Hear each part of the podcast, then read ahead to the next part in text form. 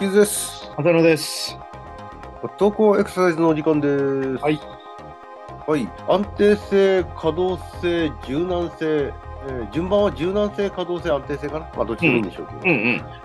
えーその話に一つの佳境にも来てますけども、は自分たちの考案したあのオリジナル体操を元にちょっとね、いろいろと話してきましたけど。い。うん。さて、じゃあ、そろそろ、はあの、オリジナル体操なんかのき基準にですね、あの、う安定性、柔軟性、可動性の話の蹴りをそろそろつけていく。蹴りをつけるんですか。まあ、年末も近づいてきたからね。ええ今年中に。ちょっとまとまりのある話を。あのー一つ残ってるのは、あの、ラジオ体操にもある全身をこう回旋させる左右に。大回しりしてるような動き。大回し、左回り、右回り。うん。の運動をなぜ入れたかっていう話は前にしたんですけど、はい。まあ一番この自分の体のこのフレキシビリティ、モビリティ、スタビリティが分かりやすい運動かなと思ったんですよね。これ一つをやらせることで、今の三つの要素が如実に見えてくると。見えてくると。うん。うん。なぜかといえば、うん、うん。まず骨盤から上はかなり大きく、いろんな動き、側屈もあれば、回旋もあれば、うん曲もあれば、進展もあった複合運動になってますよね。それは脊柱の動きそのものを表してるっていう感じですかね。主に脊柱でしょうけどね。うん。ただ、上肢もそれに伴ってこう肩を上げたりとかするから、うん。うん。でもまあ、側屈、回旋、屈曲、進展みたいなのは脊柱が主なんですけど、そこのまあ、全身って言っちゃうと言い過ぎでしょうけど、そこのモビリティ、うん。これを見るのに、まあ、要は、いやー、硬いなとか、動かしづらいなとかって、見るのに一番いいのかな。だけど、それを支える骨盤から下が安定してないと、うんこの大きな動きは達成できないわけですよ。そうですね。だから、このスタビリティをた確かめるっていう手段にもなってるし、うん。しかもあらゆる方向のモビリティを見てるっていう意味で、一番なんか象徴的な、どれ一か一つ選べっつったらこれをやるかなって思ったんですね、自分自身がね。うん、じゃあ、うんもう誤解を恐れずに言うと、これ一個見とけ ば、なんその人の欠点なりが、特徴なりが見えてくるっていう、そういう話ですか、ねまあ、極端に言えばそんな気もしますよね。うん。まあ、確かにね、あの、ん動く場所は上半身、安定させる場所場所は下半身っていう、分かりやすい構図にはなってますよね。うんうん。他のね、う運動でもそうなんだけど、より分かりやすいっていうのはね。で、まあ、あの、あく当たり前ですけど、自分が能動的に、いわゆる自動的にやってる運動、能動的にやってる運動なんで、うん本人が動かせれる範囲内の動きをまあ見て取れるし、うんで、まあ、そこを体が硬ければね、当然その体の硬さの範疇内でしか動かせれないんで、まあ、うん動きが小さければあ硬いんだなということはわかるし、うん逆にそこを大きく動かそうなんていう指示を与えると下半身がぐらぐら安定しなかったりということも見えてくるわけですよね。そうなんですよね。だから、下が安定しないっていう前提があったとき、うん。上はすごく動かしづらくなりますよね。なるほど。一方で、上がすごく硬いと、思いっきり動かそうとすると、やっぱ下が安定しなくなってくるという。うん。まあ、相反関係って言ったら変ですけども。うん。どちらも、どっちがどうなのかっていうのは、それだけではすぐには分かんないかもしれないけれども、まあ、他の運動でも言えることだけど、それが一番分かりやすい。なぜなら、その、動かす範囲がすごく大きいので、うん。重心移動もこう、大きくなりがちなわけですよね。うん。その中で安定性が悪いから動かせてないのか、いやそもそも硬いから、それを動かそうとすると、もうちょっと後ろに倒れそうになっちゃうとかっていうのは、安定性が悪いんじゃなくて、実は可動性が悪いんだよねとか。うん。そこら辺の、まあ、それだけを見てすぐにどっちって分かる場合も分からない場合もあるかもしれないんですけど、いずれにしてもどちらかが、もしくはその両方が不足してると、非常にやりづらい運動になるんですよね。もしくは、確おかたにさっき言ったように小さくなっちゃう。十分にその運動を達成できないっていうことに陥ってしまう。この立った状態で大きく体をこうひねる、大きく回す運動、これがうまくできないときに、まあ今の話を整理すると、うん2つのことが考えられる。うん1つは動かそうとしている上半身が硬いのか、うん。もう1つは安定させようとしている下半身が安定できない何らかの理由がある。うん。まずこの2つが考えられて、その2つをまずじゃあどっちの原因なんだろうかっていうところをこうあの吟味していけれるそのかあの足がかりになるってことですよね。そうですね。おそらくね、でもなんか自分の実感では両方関係してるような気がするんだよね。うん、硬くなればなるほど下も安定しづらくなり、下がちょっと衰えてくると上を動かさづらいからだんだん硬くなってきちゃうみたいな。お互いの関係性が両方をこう低下させていくっていうこともあり得るのかなと。だから、もしかしたら両方のアプローチが必要になってくるかもしれないですよね。高齢の方を見てると今の2つ最初はどっちが先かはちょっとわからないですけど最初はね。うんうん、でも高齢の方を見てると結局そのどちらにも当てはまるような動きで、動き自体が小さくなることで戦略を整えてるっていうんですかね、そうですあね。の動き自体を小さくしちゃって、まあ、どちらのあの変動も小さくなっていくっていう現象はよく見られますだから最終的には下半身あの安定させるところの機能も低下してるし同様に、あの可動性の部分も低下しちゃってるっていうところに収まっちゃってる人がいっぱい見られますよ、そういう人が一番多いような気はしますよね。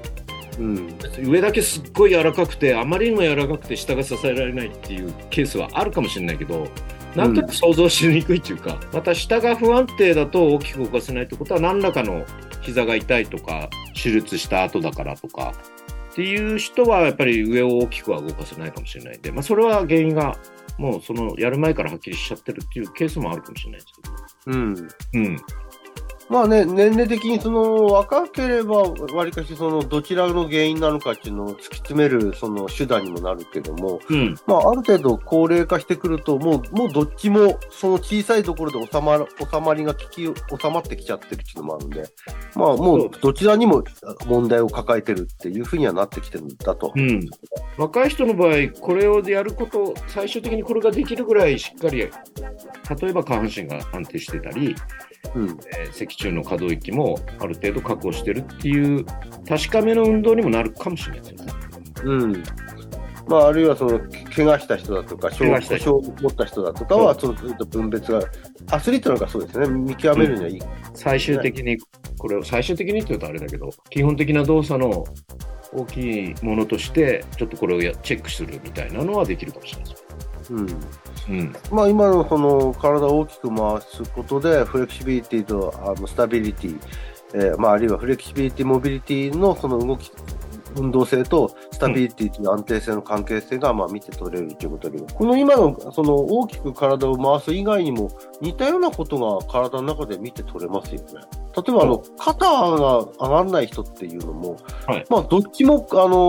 ー肩甲骨の動きも硬いし、うんうんあの肩甲上腕関節も硬いっていう人ももちろんいるんですけども、うん案外肩甲骨をこう他人の手で安定させてやると肩上がるっていう人もいるんはでいすよ、はい。いますよね。ああいった人たちはもう明らかに肩甲骨の安定性、つまりスタビリティの部分が悪くて、うんうん。あのそのためにこうフレキシビリティなりモビリティが損なわれてる、はいまあ、とこの場合はモビリティですねモビリティが損なわれてるという現象があるんだけど、まあ、似たような印象を今持ちました。うんうんだからそれはいろんな部位でうん言えることですよね。この可動性、柔軟性と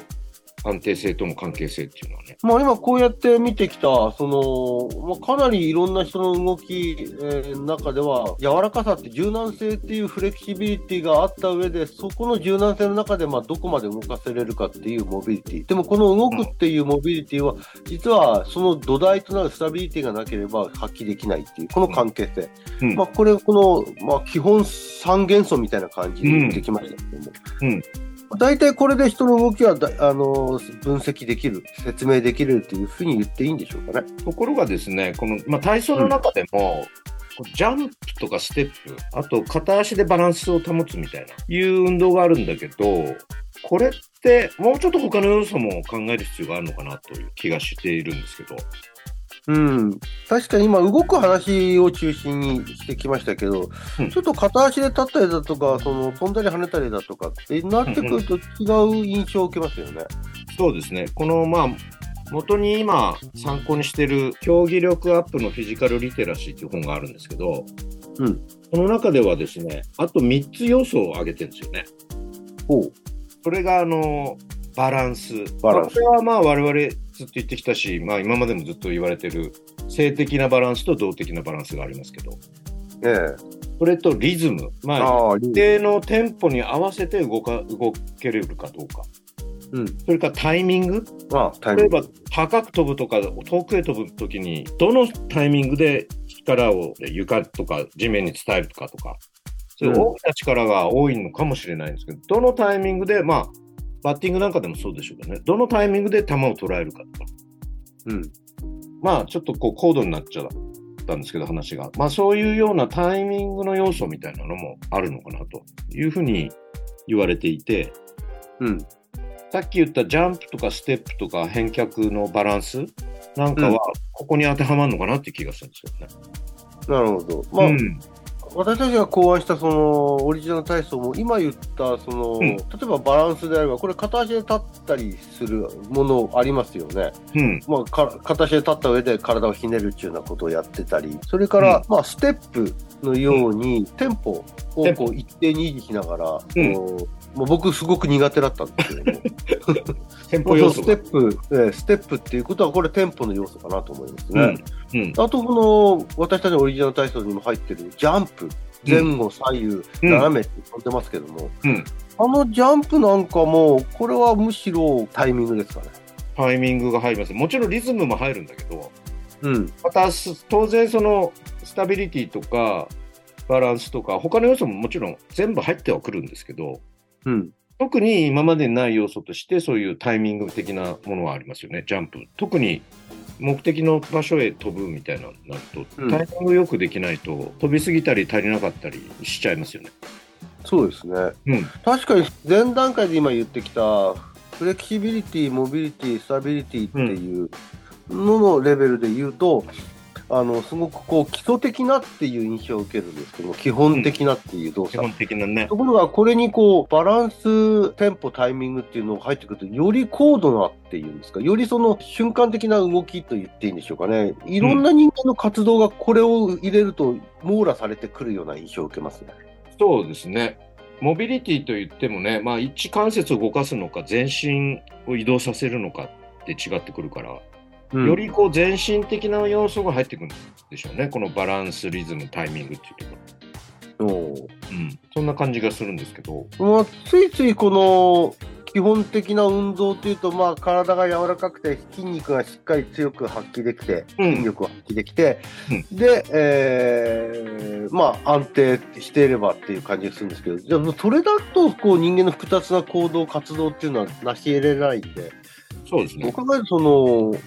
まあ、バランス、例えばね、手伸ばして物を取るなんていう時も、いちいち転んでられ ないんで、僕はバランスが取る取らなきゃいけないですし、電話が鳴ったらパッと立って、まあ今は電話が鳴って取りに行くっていうことも少ないんでしょうけど まあね、うん確かに、何かこそうなんですうよあのすぐ瞬間的に動く時だとか、あるいはもうスポーツ場面なんかは、このもうむしろバランス、リズム、タイミング、うんテンポが、バランス、テンポ、タイミングっバランていス、うのがリ大ズ事ム、なタイミングでいいですよ。あバランス、リズム、タイミング。これがもうむしろスポーツ場面ではより要求されてる印象を受けますね。ああ、うん、そういう話をね、今後またしていきたいなと思ってるんです